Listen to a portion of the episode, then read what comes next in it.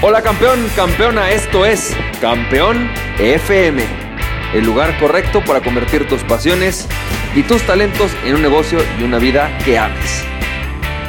Hola, ¿qué tal? ¿Cómo estás? Campeón, campeona, ¿cómo te va? Yo soy Francisco Campoy y bienvenido y bienvenida al episodio número 212 de Campeón FM. Campeón, campeona, bueno, pues este episodio lo voy a hacer un poco más breve, pero quiero platicarte un poco acerca del tema de la persuasión. Fíjate que últimamente eh, bueno, yo he estado, como siempre, tú sabes, ¿no? Enfocado en temas de persuasión, en ver cómo hago copies más, más persuasivos, cómo influyo mejor sobre las personas. Eso es importantísimo para tu liderazgo, para que tú vendas. Pues es muy importante que sepas o que tengas esta capacidad de persuadir. Pero fíjate que últimamente me he enfrentado con este reto y, seguramente te pasa mucho, ¿no? En el cual de repente si eh, no sé, llegas a una junta rápido, quieres que las cosas salgan aceleradas y de repente eh, te empiezas a topar con personas o alguien, ¿no? Puedes ver ahorita a una persona que seguramente pues te cuestiona o te dice, oye, pero no estoy de acuerdo.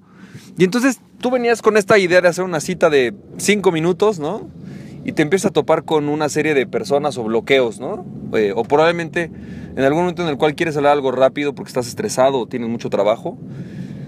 Y entonces no logras eh, hacer que las otras personas hagan las cosas que quieres que hagan, ¿sabes? Es, muy frustrante, es algo que seguramente te ha pasado, a mí me ha pasado muchas veces.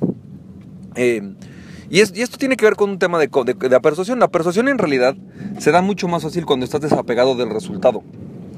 Eh, cuando tú, lo que, o sea, cuando te enfocas más en el lograr la relación, que en el lograr el resultado es mucho más fácil persuadir a alguien de que haga algo, porque en el peor escenario lo que va a pasar es que diga no, pero, pero se vaya muy contento contigo diga, bueno, ¿sabes qué? Mira, en este momento no, pero, pero híjole, estoy abierto a la posibilidad que en el futuro, ¿no? Lo cual también es sano, o sea, eh, es muy bueno. Sin embargo, a mí, por ejemplo, en particular, que me importan mucho los resultados, cuando te aferras al resultado ya puede ser la venta, que tu hijo haga la tarea, ¿no? Este, que tu socio eh, tome una decisión que quieres que tome. Si realmente te enfocas más en el resultado que en el proceso, pues, pues es mucho más factible que la persona se aferre a no, no tomar el resultado y además no estás creando la relación o el contexto para poder posteriormente hacerlo. Recuerda que el proceso de persuasión es un proceso constante. Es un proceso que es constante, pasa todo, todo el tiempo, todos los días, cada interacción con una relación, acumulas puntos de persuasión. Incluso hay gente, y en verdad así es, o sea, ¿sabes qué? Mira, en verdad lo hago porque, porque creo en ti. O sea, no estoy convencido de lo que dices, me parece una verdad locura, porque creo en ti. Entonces lo voy a hacer. ¿Sabes?